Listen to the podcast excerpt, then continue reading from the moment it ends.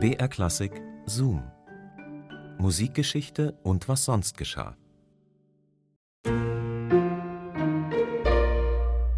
Wer von euch mal ein Instrument gespielt hat und wirklich gut sein wollte auf diesem Instrument, der weiß, ohne Üben klappt's einfach nicht. Meistens jedenfalls.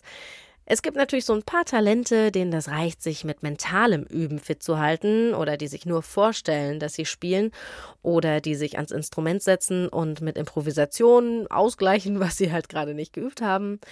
Aber bei schwierigen Stellen kommt eigentlich fast niemand ums Üben herum.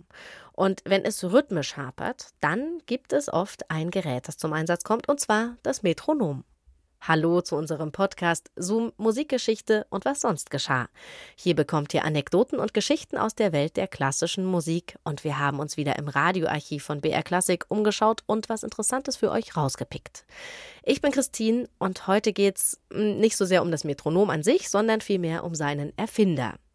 Johann Nepomuk Melzel aus Regensburg war das. Und dieser Melzel war ein ziemlich findiger Geist und offenbar sehr lösungsorientiert. Jedenfalls hatte er irgendwie immer zur rechten Zeit die passende Idee. Zum Beispiel das Metronom, aber auch ganz andere Sachen, größere Geräte und Apparate. Und Wiebke Matischok, die nimmt uns jetzt mit in die Geschichte. Ta, ta, ta, ta, ta, ta, lieber Melzel. Leben Sie wohl, Banner der Zeit, großer Metronom. Vier Herren hatten an einem Abend im Frühjahr 1812 angeblich nichts Besseres zu tun als zu singen. Ein Allegretto scherzando auf eine Melodie, die einem der Anwesenden in den Sinn gekommen war. Sie sollte später in eine Sinfonie eingehen. Da schien ein mechanisches Uhrwerk unerbittlich zu ticken und zu stocken. Aber das interessierte niemanden, denn alles drehte sich um Melzel, Johann Nepomuk Melzel, kaiserlicher Hofkammermaschinist in Wien, ein geschäftstüchtiger wie ideenreicher Erfinder. Sie waren sehr neugierig, was der liebe Herr Melzel vorhatte mit seinen erstaunlichen Apparaten. Eine Abenteuer- und Geschäftsreise nach England. Dort wollte er seinen vielstimmig aufspielenden Orchesterimitationsapparat, ein Panharmonikon und einen mechanischen Feldtrompeter dem staunenden Publikum vorführen.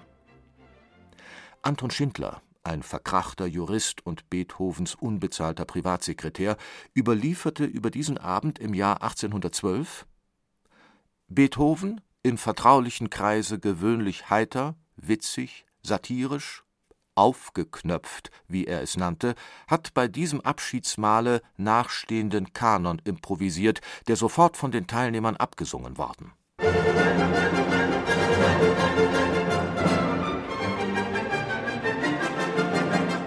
Ich selbst würde mich an die große Trommel gestellt haben, gab sich Beethoven ein Jahr später bescheiden und dirigierte ein lärmendes Spektakel, das er kaum noch hören konnte ein musikalisches Schlachtengemälde. Es war dazu gedacht, um in England groß rauszukommen. Hinter dieser Idee steckte natürlich Melzel, der seine Reise immer noch nicht angetreten hatte. Er hatte es sich anders überlegt. Die kriegerische Lage in Europa hatte sich wenig später ohnehin geändert. Wellingtons Sieg, Beethovens Triumph.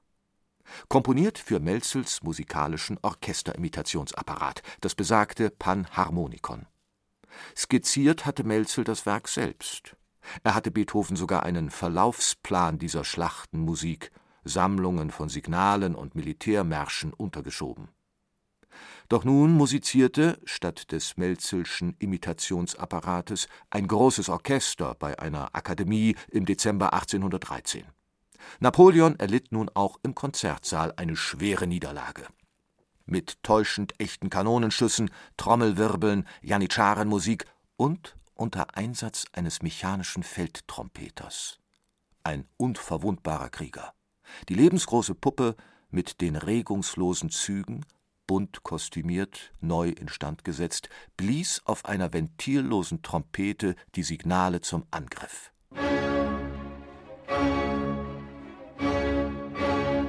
Melzels Triumph?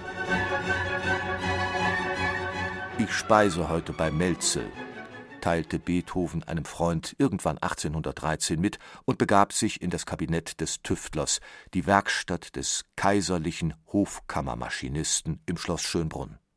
Eine Kammer vollgestopft mit mechanischen Wunderwerken, Flötenuhren, künstlichen Gelenken und anderen zusammenklappbaren Apparaten. Melzel war spätestens seit der Erfindung seines Panharmonikons eine europäische Berühmtheit.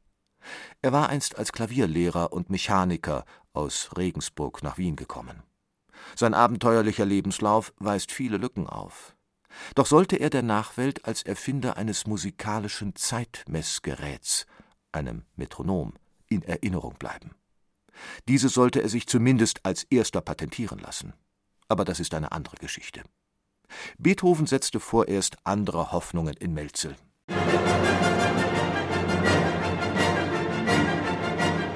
Jetzt beschäftigt er sich mit der Erfindung und Ausführung künstlicher menschlicher Beine und Füße, die durch vielfache Gelenke im Knie und am Unterfuß den natürlichen Beinen und Füßen so nahe kommen sollen, dass jeder, der ihrer benötigt ist, sich derer mit Leichtigkeit ohne Stock und Krücke wird bedienen können.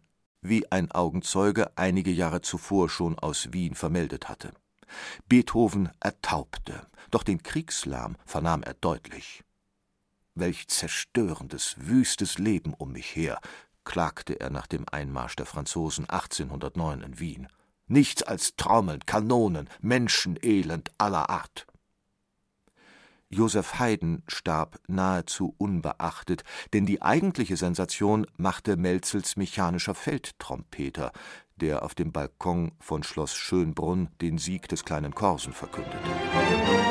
Was Melzel nicht hinderte, Napoleon wenig später mit seinem Schachtürken aufs Kreuz zu legen, einem mechanischen Schachspieler im orientalischen Gewand, der angeblich auch schon Friedrich den Großen im Schachspiel besiegt hatte ein Erbstück sozusagen, was Melzel aber verschwieg, um ihn als seine eigene Erfindung auszugeben. Das staunende Publikum rätselte über das Wesen der künstlichen Intelligenz. Alors, mon Kamerad, auf uns zwei. Der Automat nickt und macht dem Kaiser ein Handzeichen, als ob er ihm anzufangen bedeuten wolle. Nach der Eröffnung der Partie macht der Kaiser zwei oder drei Züge und setzt vorsätzlich eine Figur falsch. Der Automat nickt, nimmt die Figur wieder auf und setzt sie an ihren Platz zurück. Seine Majestät mogelt ein zweites Mal. Der Automat nickt wieder, aber er konfisziert die Schachfigur. Das ist recht, sagt seine Majestät, und zum dritten Mal setzt er bewusst falsch. Nun schüttelt der Automat den Kopf und indem er mit der Hand über das Schachbrett fährt, wirft er das ganze Spiel um. Der Kaiser machte dem Mechaniker große Komplimente. Nach und nach wurden vier Hörmaschinen fertig, von denen Beethoven aber nur eine brauchbar fand, berichtete Schindler später über die Begegnung des Komponisten mit dem Mechaniker. Als fauler Zauber erwies sich der Schachautomat erst viele Jahre später, als der vielreisende Abenteurer sein Glück in Amerika suchte. Es brennt, rief ein Zuschauer gewitzt während einer Vorführung in Detroit. Und da entstieg ein Mensch der Puppe. Melzel war nun endgültig entzaubert. Er verfiel dem Alkohol. Sein Leben fand ein unerwartetes Ende, vermutlich bei einem nächtlichen Trinkgelage auf einem Schiff vor der Küste Venezuelas. Sein Grab? Der kaiserliche Hofkammermaschinist wurde kurzerhand mit einer Kugel beschwert in der Bucht von Lagira auf dem Grund des Meeres versenkt. Und auch das Original des Kanons auf den findigen Mechanicus blieb verschwunden vermutlich eine geniale Erfindung, ersonnen von einem nicht weniger fantasiebegabten Kopf, Anton Schindler, Beethovens unbezahltem Privatsekretär. Ta, ta, ta, ta, ta, ta. Lieber Melzel, leben Sie wohl, Banner der Zeit, großer Metronom. Echt schade, ein so schlauer Kopf und Erfinder und ein so trauriges Ende. Ich glaube, wir hätten ihm alle mehr Aufmerksamkeit gegönnt, aber immerhin lebt Melzels Name weiter in der Erfindung des Metronoms, auch wenn das Gerät jetzt nicht bei allen Benutzerinnen und Benutzern so wahnsinnig beliebt ist. Zoom Musikgeschichte und was sonst geschah gibt's immer samstags neu in der ARD Audiothek und überall, wo es Podcasts gibt. Abonniert den Podcast, dann freuen wir uns und ihr seid immer auf dem aktuellen Stand. In unserer nächsten Folge sind wir dann hautnah dabei, wie Leonard Bernstein einen großen Auftritt in Tanglewood hat, dem Sommersitz des Boston Symphony Orchestra. Geplant ist ein Jubiläumskonzert zum 50. Geburtstag von Tanglewood, das auch eine musikalische Ausbildungsstätte ist, und da soll es einen Festakt geben. Aber dann am Spätnachmittag des 19. August 1990 dirigierte Leonard Bernstein die siebte Symphonie von Ludwig van Beethoven mit dem Boston Symphony Orchestra. Ein Kosiewicki-Gedächtniskonzert sollte es werden, das der 71-jährige bereits kranke Bernstein mit seinen letzten Kräften gestaltete. Es wurde sein letztes. Mitten im dritten Satz überkam ihn ein Schwächeanfall, der ihn um Luft ringen ließ. Als junger Dirigierstudent erlebte der Class Brother Killian Forster dieses Lennys letztes Konzert in Tanglewood hinter dem Bühnenvorhang mit. Er hat mit den Augen dann noch weiter dirigiert, hat gemerkt, er sucht nach Kräften und hat dann wieder weiter dirigiert. Und es war nicht mehr so lebendig wie sonst, obwohl er sich im Finale dann sehr wieder aufgerafft hat. Aber es ist ein Punkt gewesen, was es sonst vorher noch nie gab, dass er eben einen Schwächeanfall auf der Bühne, einen sichtbaren Schwächeanfall hatte. Was danach passiert ist und wie unser Augenzeuge den weiteren Verlauf des Abends erlebt hat, das erfahrt ihr alles beim nächsten Mal. Bis dahin macht's gut. Eure Christine. Ich begrüße Sie herzlich zur BR-Klassik-Hörbiografie über Fanny und Felix Mendelssohn. Udo Wachtfeitel präsentiert Berühmte Komponisten. Ferner habe ich mir das Komponieren im Garten angewöhnt. Und heute oder morgen will ich Midsummer Night's Dream zu träumen anfangen. Sie waren das wohl erstaunlichste Geschwisterpaar der Musikgeschichte. Fanny und Felix Mendelssohn. Begabt, behütet und gefördert wuchsen die beiden auf. Doch dann trennten sich ihre Wege. Wohin führten sie? Alles ist neu, fremd und doch so ansprechend, so befreundet. Man fühlt sich so nahe der Geisterwelt, so leicht in die Lüfte gehoben. Berühmte Komponisten, Biografien zum Hören. Fanny und Felix Mendelssohn. Gesprochen von Martina Gedeck, Sabine Tambrea, Udo Wachtfeitel und anderen. Gibt's in der ARD Audiothek.